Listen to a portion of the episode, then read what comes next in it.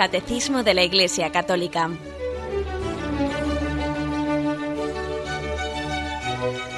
Un programa dirigido por Monseñor José Ignacio Munilla, Obispo de San Sebastián.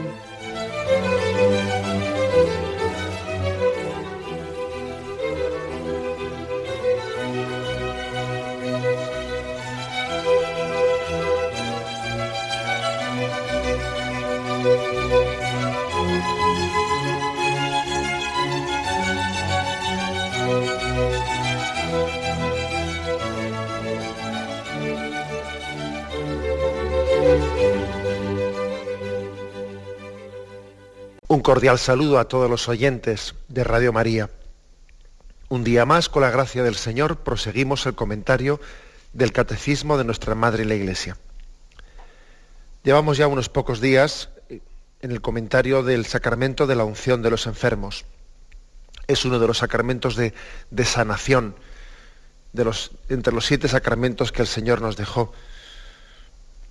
Este sacramento de sanación, lo explica el catecismo, pues a partir del punto 1499. Y nosotros estamos ya en el punto 1506, en el que se abre un apartado que tiene como título Sanad a los enfermos. Jesús pidió a los apóstoles que sanasen, que fuesen instrumento de sanación, que prolongasen la acción sanadora que Jesús había tenido entre nosotros.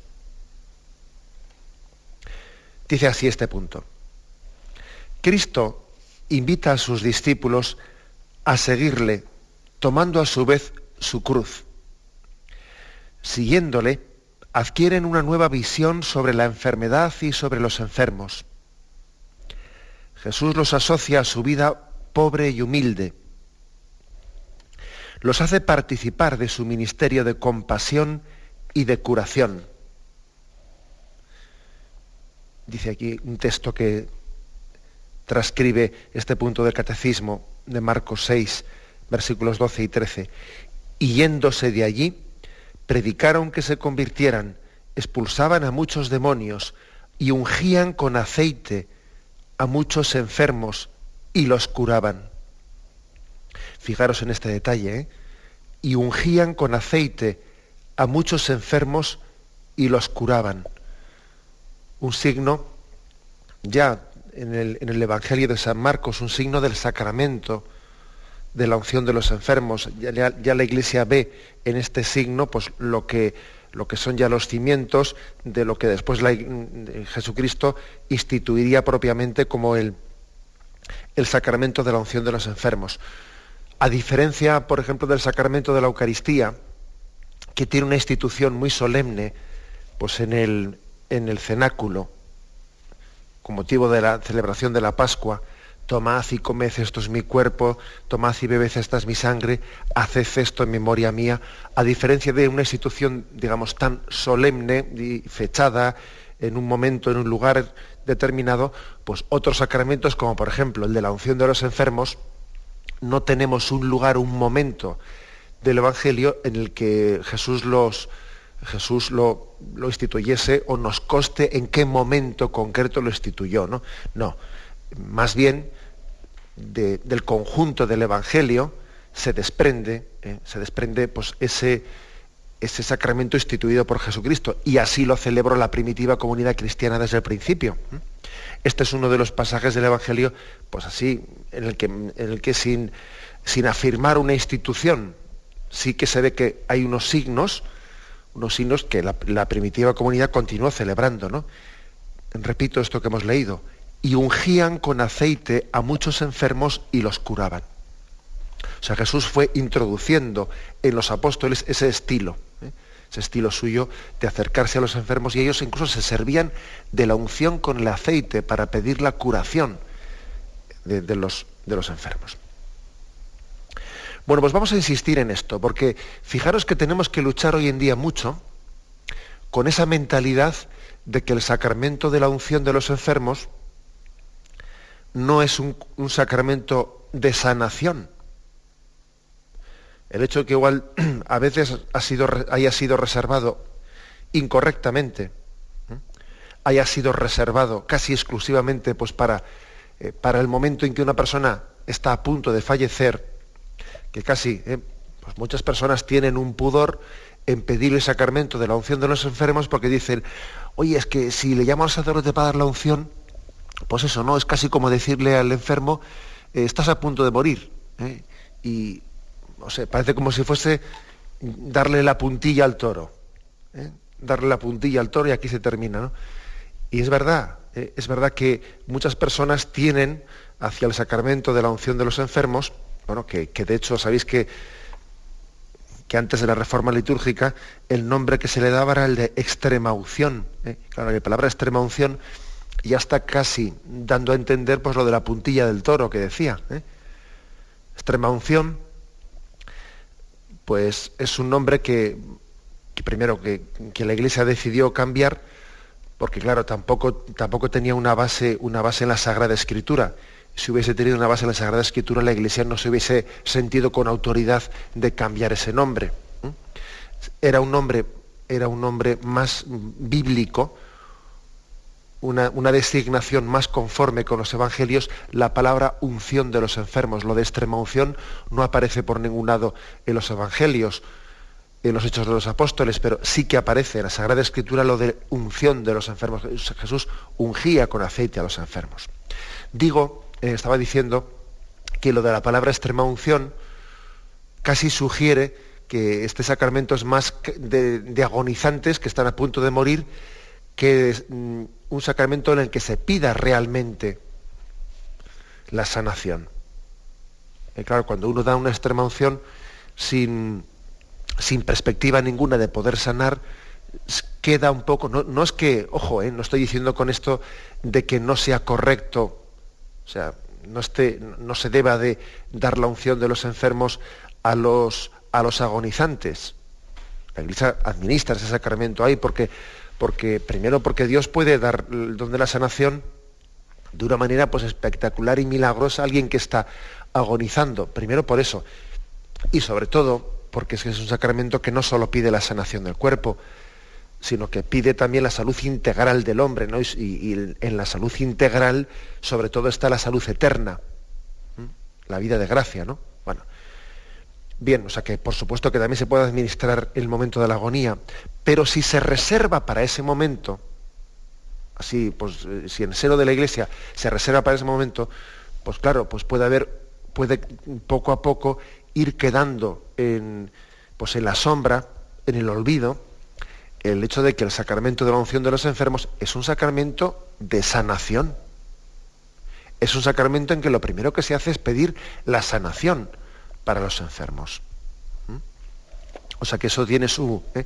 tiene su, importancia. O sea que tenemos que pedir ese don y no reservarlo a, ese momento que creo que es importantísimo. A veces a los sacerdotes nos ocurre pues por ejemplo, me estoy acordando de que igual vas a hacer una visita en una casa, te metes al ascensor y se, sube a un otro vecino contigo en el, vamos, dentro del ascensor. ¿Usted a qué piso va? al cuarto, al tercero. Y con mucha frecuencia, si ese vecino que se ha subido contigo al, ascensor no es una persona muy practicante, o sea, no, no tiene mucha cercanía en la parroquia, y ve que va por ahí el sacerdote, bueno, pues uno le da al cuarto, al cuarto piso y, en, esa breve conversación que se tiene en el ascensor va y te pregunta, a mí me ha ocurrido muchas veces, ¿eh? te pregunta, ¿hay alguien por aquí que ha, fallecido o esté a punto de morir? ¿Hay alguien agonizante? ¿Ha pasado algo por aquí? Y te das cuenta de que esa persona, como ve a ese sacerdote que subía a una casa, piensa, o alguien ha muerto o está a punto de morir. ¿Eh? Eso que dice el refrán, ¿no? Reunión de pastores, oveja muerta. Bueno, pues es un poco duro lo que digo, pero por desgracia, si de hecho te preguntan eso cuando coincides con ellos en el ascensor, sobre todo cuando son personas que no son muy cercanas a la práctica religiosa y no están muy dentro pues, de la comunidad parroquial, quiere decir que tienen, que tenemos, ¿no? que existe una mentalidad en la que los sacramentos casi son más sacramentos de, de moribundos o de, o de, o de muertos que sacramentos de vivos. Y tenemos ¿no? que hacer un esfuerzo, pues un esfuerzo grande por, purificar ¿no? pues esas imágenes y decir, no, pues es que, es que eso no es así. Pedimos el don de la sanación. pedimos el don de la sanación. Aunque por supuesto el Señor sale a nuestro encuentro en cualquier circunstancia de nuestra vida. Bueno, pues este punto 1506, lo primero que está, está un poco diciendo cómo Jesús fue asociando a sus apóstoles para que ellos continuasen, continuasen lo que había sido mm, el estilo de Jesucristo para con los enfermos y para con la enfermedad.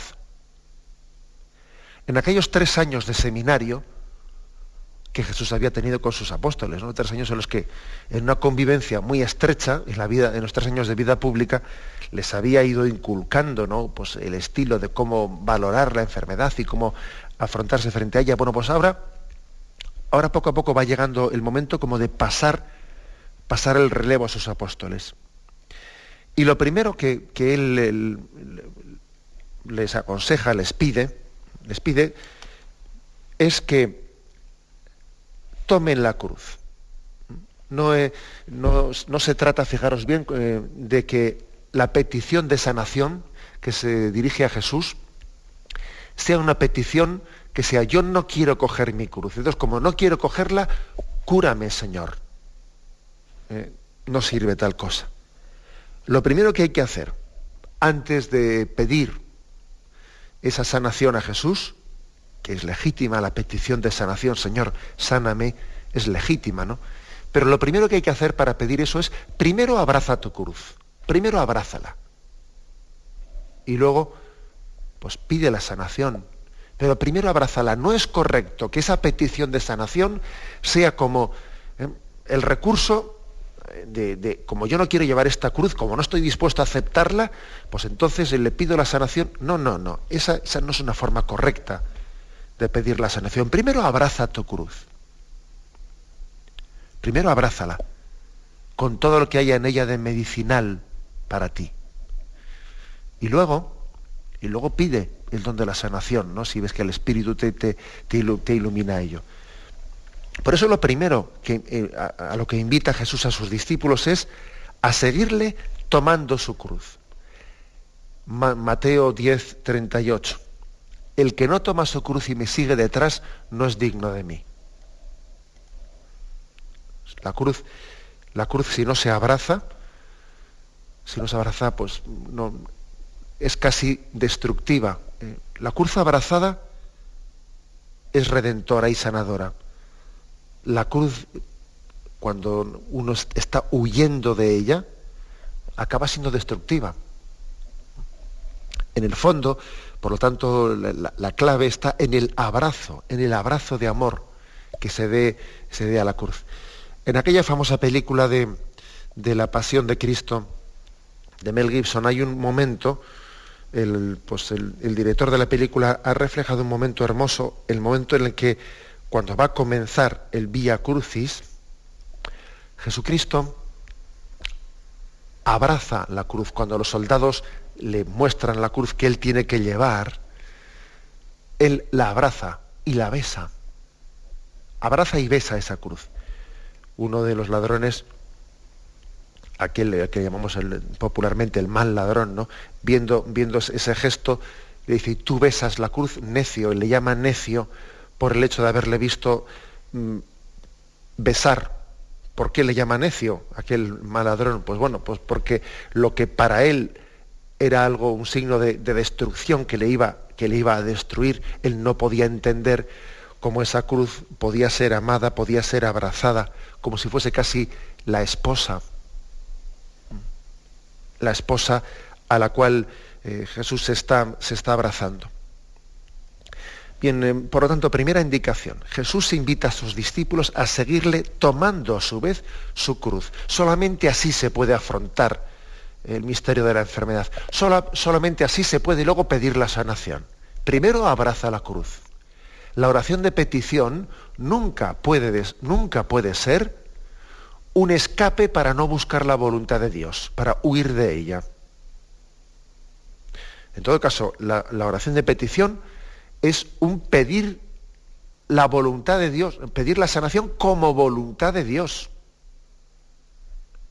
Pero no como decir, yo no quiero hacer tu voluntad, quiero que me cures. Esa oración, como os podéis imaginar eso, eso no es una oración. Por eso lo primero es abrazar la cruz y luego pedir.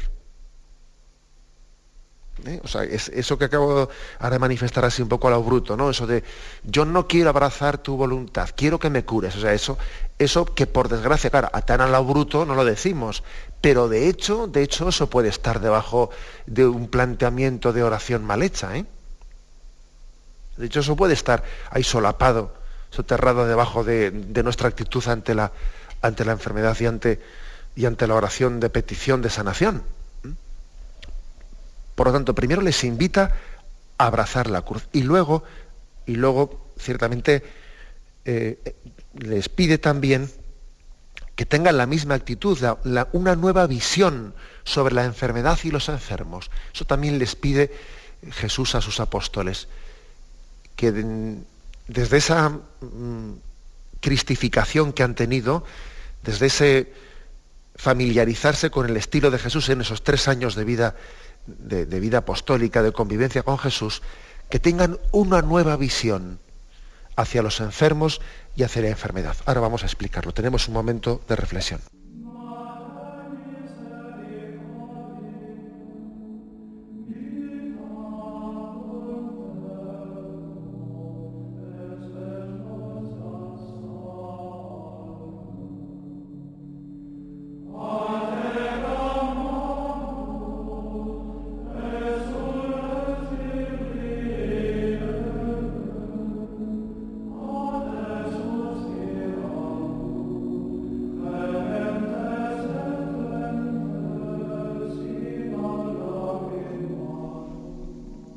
Pues bien, estamos explicando el punto 1506, un punto del catecismo dentro del apartado del sacramento de la unción de los enfermos.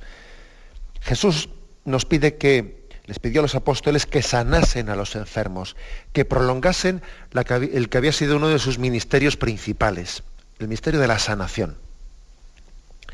Siguiéndole adquieren los, los apóstoles una visión sobre la enfermedad y sobre los enfermos. Jesús los asocia a su vida pobre y humilde. Les hace participar en su ministerio de compasión y de curación. Quiero subrayar esto. Jesús les hace a sus apóstoles, a sus discípulos, participar del ministerio de compasión y de curación. Nosotros, por lo tanto, cuando, cuando un cristiano, cuando uno de vosotros recibe pues también una, eh, pues una llamada del Señor a visitar a un enfermo, a emplear nuestro tiempo con Él, a escucharle, a estar cerca de Él, a rezar por Él, está participando del ministerio de compasión y de curación, ministerio de compasión. Jesús se compadecía de los enfermos. ¿Sabéis que la palabra compadecer, eh? pues significa, etimológicamente significa padecer con? Padecer con, que no es, no únicamente, ay, qué penita me da, ¿eh? porque qué penita me da es, sí, me da mucha penita, pero ahí está él y yo estoy aquí. La palabra compadecer es padecer con, es compartir su padecimiento. ¿Quién llora sin que yo no llore con él? ¿Quién ríe, ríe sin que yo no ría con él? Padecer con es también de alguna forma unir nuestro destino al suyo de alguna forma, no misteriosamente, pero... Y esto un enfermo lo nota, ¿eh? Un enfermo nota perfectamente como aquel que va a visitarle, como aquel que está con él, eh, sigue su proceso, se alegra de sus, ¿eh? de sus mejorías, también pues, se interesa, sufre con él, ora intensamente. O sea, un enfermo nota perfectamente como una persona pues, que, que va a visitarle, un cristiano que, que se hace presente, nota si, si está participando del ministerio de la compasión de Cristo y de su curación. O sea, lo nota. Lo nota que, pues, porque hay formas muy distintas, muy distintas de, acompañamiento a un enfermo. ¿eh? Y en el fondo es un carisma especial, un carisma por el que Dios le permite a esa persona transmitirle al enfermo transmitirle una presencia consoladora, una presencia de consolación. ¿eh? Porque fijaros, lo, lo duro, lo más duro de la cruz es eh, el, llevarla sin sentido y en soledad. Cuando una cruz, eh, alguien me, me, hace la caridad de acompañarme, de no verme yo solo, incluso de darme palabras de aliento, palabras de cariño, pues esa cruz es verdad que sí, sigue siendo cruz, pero parece que es más llevadera, que pesa menos. Lo más duro de la cruz ya no es cuánto pesa la madera, lo más duro es llevarla sin sentido y, en soledad. Entonces Dios ha dado a algunas personas el carisma de tener ese ministerio de, de compadecer con, ¿eh? el ministerio de compartir es, ese compadecimiento ¿eh? que Cristo tenía con esas personas. Y entonces eso, en qué se traduce? Se traduce primero en compañía, en, que, en saber estar junto a los enfermos, ojo, tampoco con una presencia agobiante, porque ¿eh? también hay que saber compadecer, también uno tiene que saber ausentarse y dejando al enfermo en su intimidad, que no es bueno que, interpretemos esto de una manera en que uno pues, parece que se introduce en la casa de un enfermo pues, pues, de una manera indiscreta. No, o sea, él tiene también que saber medir eh, presencias y también con mucha libertad saberse retirar, ¿eh? tomando un poco el pulso de esas presencias y de esas ausencias. Pero que es muy importante que que nosotros seamos ante nuestros hermanos enfermos un signo de Cristo que sufría con los que sufrían, que padecía con ellos, que compadecía con ellos. El ministerio de la compasión, ¿eh? dice aquí, que yo creo que es impresionante escuchar esta, esta palabra, el ministerio de compasión y de curación. Esto es algo que Jesús ha transmitido eh, a los apóstoles, a, sus discípulos. Y, nosotros, pues por, bueno, hay que decir además que no, está esto reservado eh, a los sacerdotes que administran el sacramento de la unción de enfermos, ¿eh? Porque es verdad que para eso, pues para administrar el sacramento hay que ser sacerdote. Pero ese, ese ministerio, esa tarea, ese carisma de la compasión, pues lo tienen, lo pueden tener tenemos que pedirlo pues todos los cristianos. Muchas veces incluso hay que decir que el sacerdote que administra el sacramento de la unción de enfermos igual no es el que el más apropiado puede ser, ¿no? dependiendo de situaciones, ¿no? Pero igual no es el más apropiado el que de más tiempo dispone pues para hacer un seguimiento más cercano a ese enfermo, ¿eh? para poder también Em, seguir sus vaivenes, eh, pues no, es el más, el más adecuado. Qué importante es ese seguimiento de compadecer. Fijaros, no hace poco también en España, pues bueno, pues hemos vivido, estamos viviendo episodios, ¿no? De cultura, de la cultura de la muerte, en los que, pues algunas personas están pidiendo, eh, pues la aplicación de la eutanasia, ¿no? De una forma o de otra. Y claro, yo me hago la reflexión me hago la reflexión de que también a nosotros, máxime cuando esas cosas ocurren en, personas que son cristianas o que incluso están en instituciones clínicas católicas, pues algo ha fallado ahí, ¿no?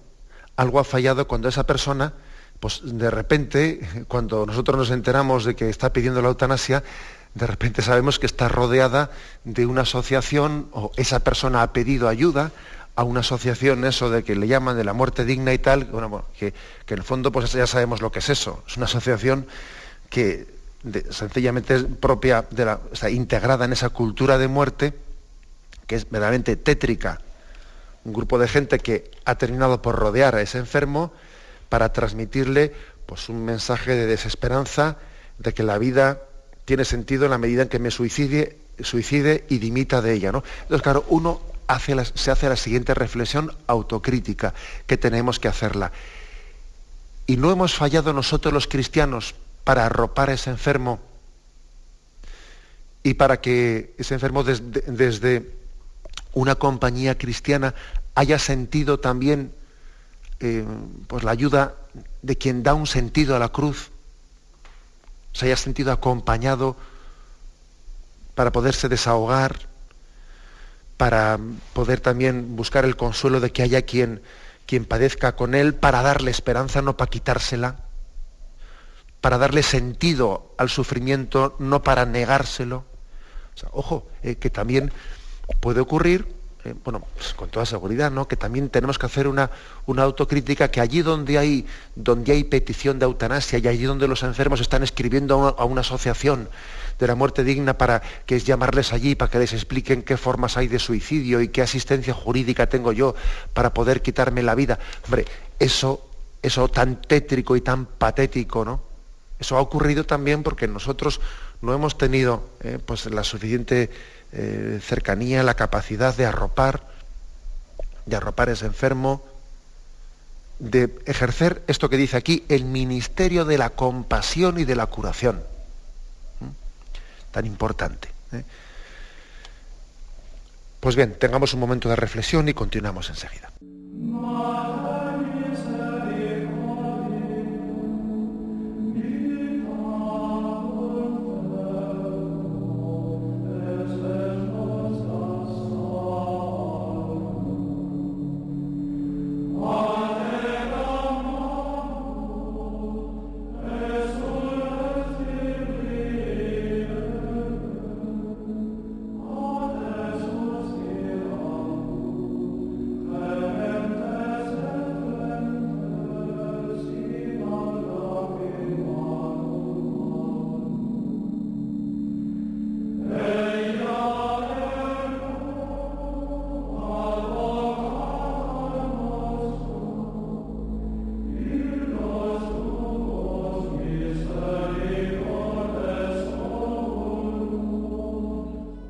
Y este ministerio de compasión y de curación, el Señor se lo transmitió a los apóstoles y especialmente en el punto 1507, en el siguiente punto, pues se nos transmite cómo el Señor resucitado renueva este envío. De hecho, Marcos 16, allí se, concluye el Evangelio de, de, San Marcos en ese capítulo, y fijaros Jesús resucitado antes de ascender a los cielos, ¿qué es lo que les dice a los apóstoles? Ojo, ¿eh?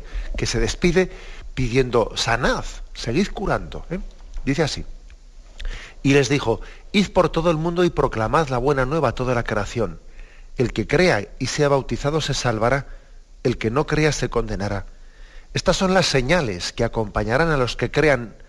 En mi nombre expulsarán demonios, hablarán en lenguas nuevas, agarrarán serpientes en sus manos y aunque beban veneno no les hará daño impondrán las manos sobre los enfermos y se pondrán bien.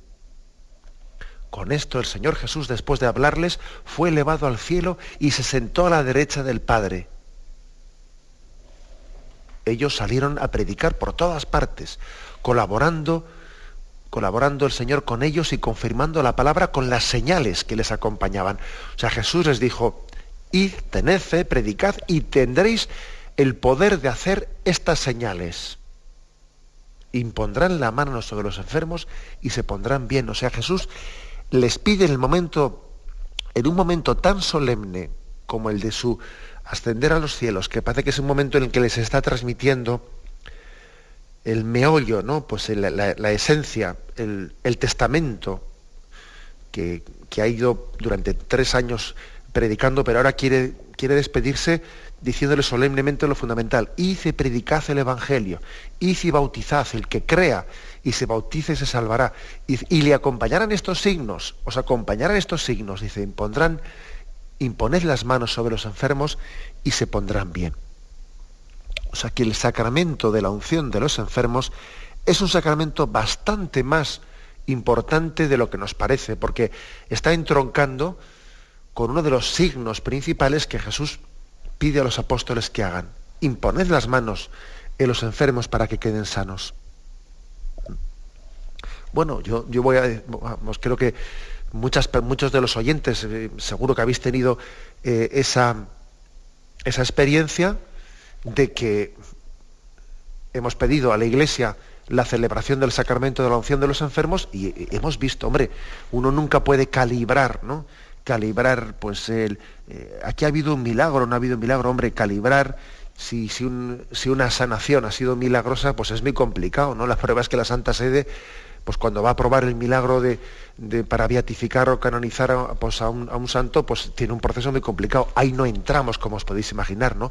Pero sin entrar ahí, pues hemos sido testigos de que el sacramento de la unción de los enfermos pues ha dado muchas mejorías a muchos enfermos. Muchas, cuántos enfermos han, uno dice, yo pedí, el sacramento de la unción en un momento durísimo en mi vida y, bueno, y aquí estoy. Y el Señor me, concedió salir de aquella. ¿eh? Y aquí estoy. ¿Cuántas personas, incluso yo, algunos te dicen, yo he recibido el sacramento de la unción pues tantas veces en momentos dramáticos de mi salud, etcétera, y aquí estoy por la gracia del Señor. También muchas veces los sacerdotes hemos escuchado, ¿no? Eso, ¿le dio usted ayer la unción y ha tenido una mejoría? Tal? Pues, pues, no, pues bendito sea Dios. Nos es difícil de calibrar eso, ¿no? Ni tampoco queremos. ¿eh? Queremos entrar ahí en una especie de certificación de, de, si eso pues, se puede ser considerado milagroso o no. Pues bueno, es una gracia del Señor y punto. ¿eh? Una gracia de sanación. Pero fijaros cómo en el momento de la ascensión a los cielos, de hecho, eh, le pide el Señor a sus apóstoles como un signo de su gracia el que impongan las manos sobre los enfermos. En el texto que, que, leíamos antes, en el punto 1506, se hablaba de que ungían con aceite a los enfermos en este otro de Marcos 16 dice, imponían las manos sobre los enfermos. qué tenéis ya los dos gestos principales con los que la Iglesia celebra el sacramento de la unción, el de imponer las manos y el de ungir con aceite. ¿Eh? O sea, fijaros cómo la Iglesia es muy fiel en los signos que hacen los sacramentos a, lo que, a la tradición que ha recibido de Jesucristo. ¿Eh? Y de hecho, pues mm, así lo hicieron o sea, no es que Jesús se lo dijo, no, no, es que los apóstoles así lo hicieron. Y por ejemplo, tenéis en Marcos 9:34, Pedro, que andaba recorriendo todos los lugares, bajó también a visitar a los santos que habitaban en Lida. Encontró allí a un hombre llamado Eneas, tendido en una camilla desde hacía ocho años, pues estaba paralítico. Pedro le dijo, Eneas, Jesucristo te cura, levántate y arregla tu lecho. Y al instante se levantó. Eh, fijaros qué impacto de curación. ¿eh? O, por ejemplo, Hechos 14.3. En Iconio entraron al mismo, del mismo modo en la sinagoga de los judíos y hablaron de tal manera que gran multitud de judíos y griegos abrazaron la fe. Pero los judíos que no habían creído excitaron y envenenaron los ánimos de los gentiles contra los hermanos. Con todo se detuvieron allí bastante tiempo, hablando con valentía del Señor, que les concedía obrar por sus manos señales y prodigios, dando así testimonio de la predicación de su gracia. La gente de la ciudad se dividió, uno a favor de los judíos y, otro a favor de los apóstoles. Lo cual también, eh, dice, fijaros qué señales hacían los apóstoles para ser capaz de remover las conciencias de esa manera, ¿no? que cuando los signos son fuertes, hasta aquí se aplica eso que dice Jesús en el Evangelio, ¿pensáis que he venido a traer paz? No he venido a traer paz sino guerra. Eh, bueno, se refiere a esto, ¿eh?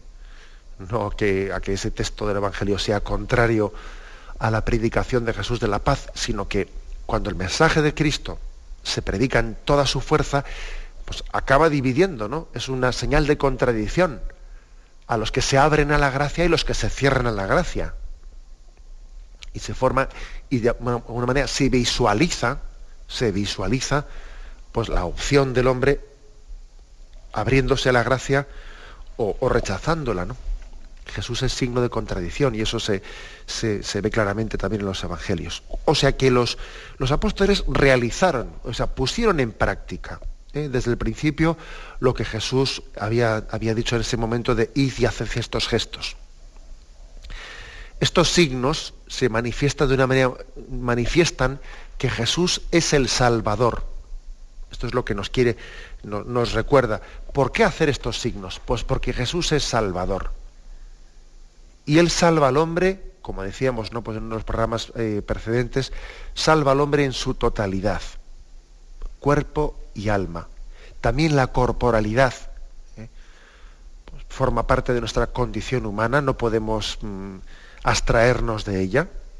¿eh? Y Jesús también tiene compasión de nuestra corporalidad. Es más, el hecho de que Él se haya encarnado, que haya tomado la condición humana, todavía eso nos ayuda tremendamente, nos ayuda muchísimo a que Jesús tenga compasión de nosotros. Él asumió nuestra naturaleza humana y nos conoce por dentro, entiende lo que es estar cansado, entiende lo que es ser enfermo, entiende las limitaciones de la condición humana. Entonces, la encarnación de Jesús, pues es otro de los motivos grandes, ¿no? Otro de los motivos que hace que, pues ese ministerio de la compasión que tuvo Jesús y que además después no nos ha encomendado la Iglesia, pues, pues tenga, esté, mucho más fundamentado, mucho más eh, enraizado, ¿no?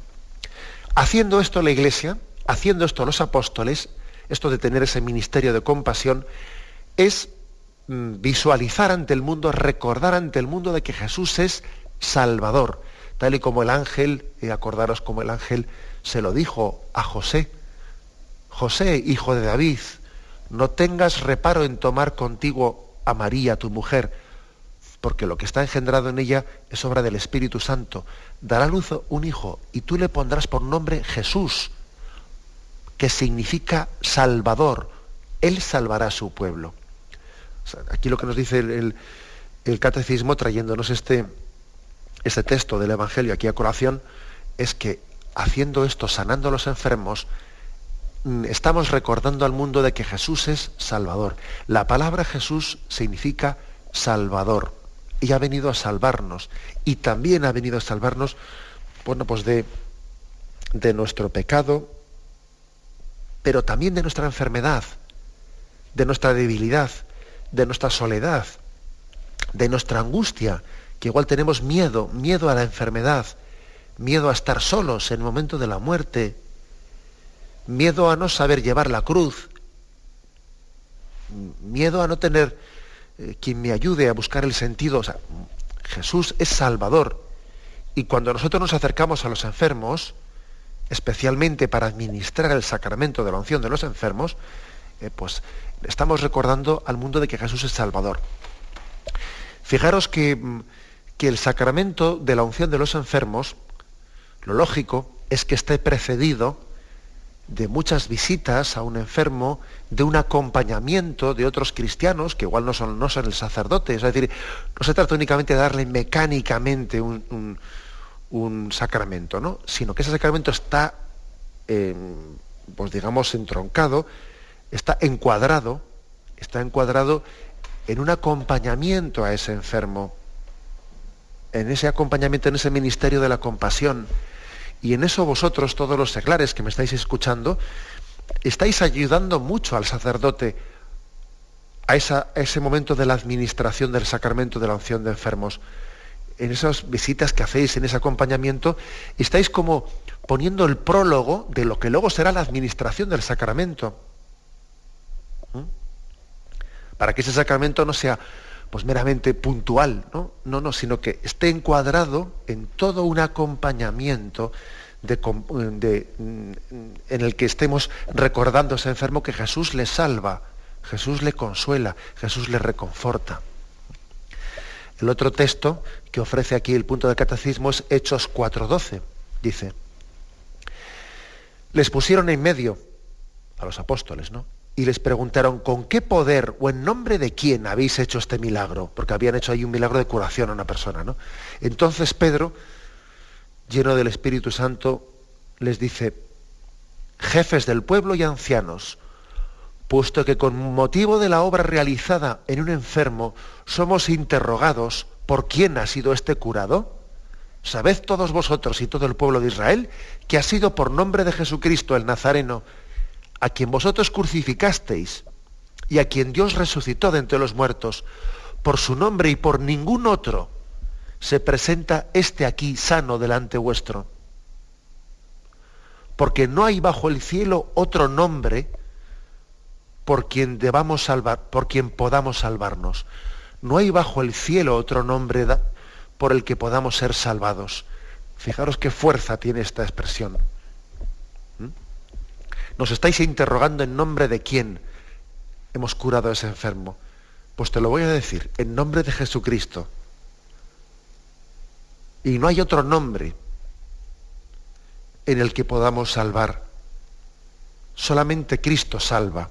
Solamente Cristo es Salvador. Esta al final es la, es la máxima afirmación que hace el Evangelio. Solamente Cristo salva. Yo no, yo soy instrumento suyo. Yo por mis propias fuerzas humanas, yo no podría hacer otra cosa, pero la Iglesia lleva en su, en su seno ¿no? el, todo el poder de, sanación de Jesucristo y, y, lo ofrece a todos los fieles, sabiendo que, no, que Cristo no se lo ha dado para que lo guarde en la caja fuerte, no, sino para que lo ofrezca, para que lo ponga a disposición, que se haga según tu fe. Dijo, decía Jesús, no, también la iglesia pues eso ofrece ese poder de sanación de Cristo diciendo que se haga según tu fe. E impone las manos, e unge con el aceite, acompaña al enfermo en esa presencia que prolonga el ministerio de compasión y de curación de Jesucristo con los enfermos. ¿no?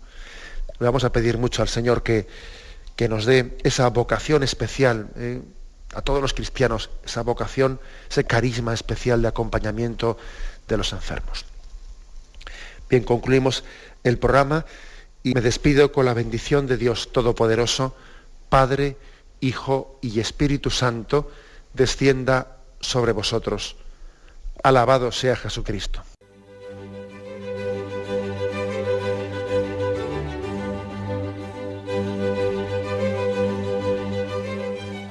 Finaliza el Catecismo de la Iglesia Católica, un programa dirigido por Monseñor José Ignacio Munilla, obispo de San Sebastián.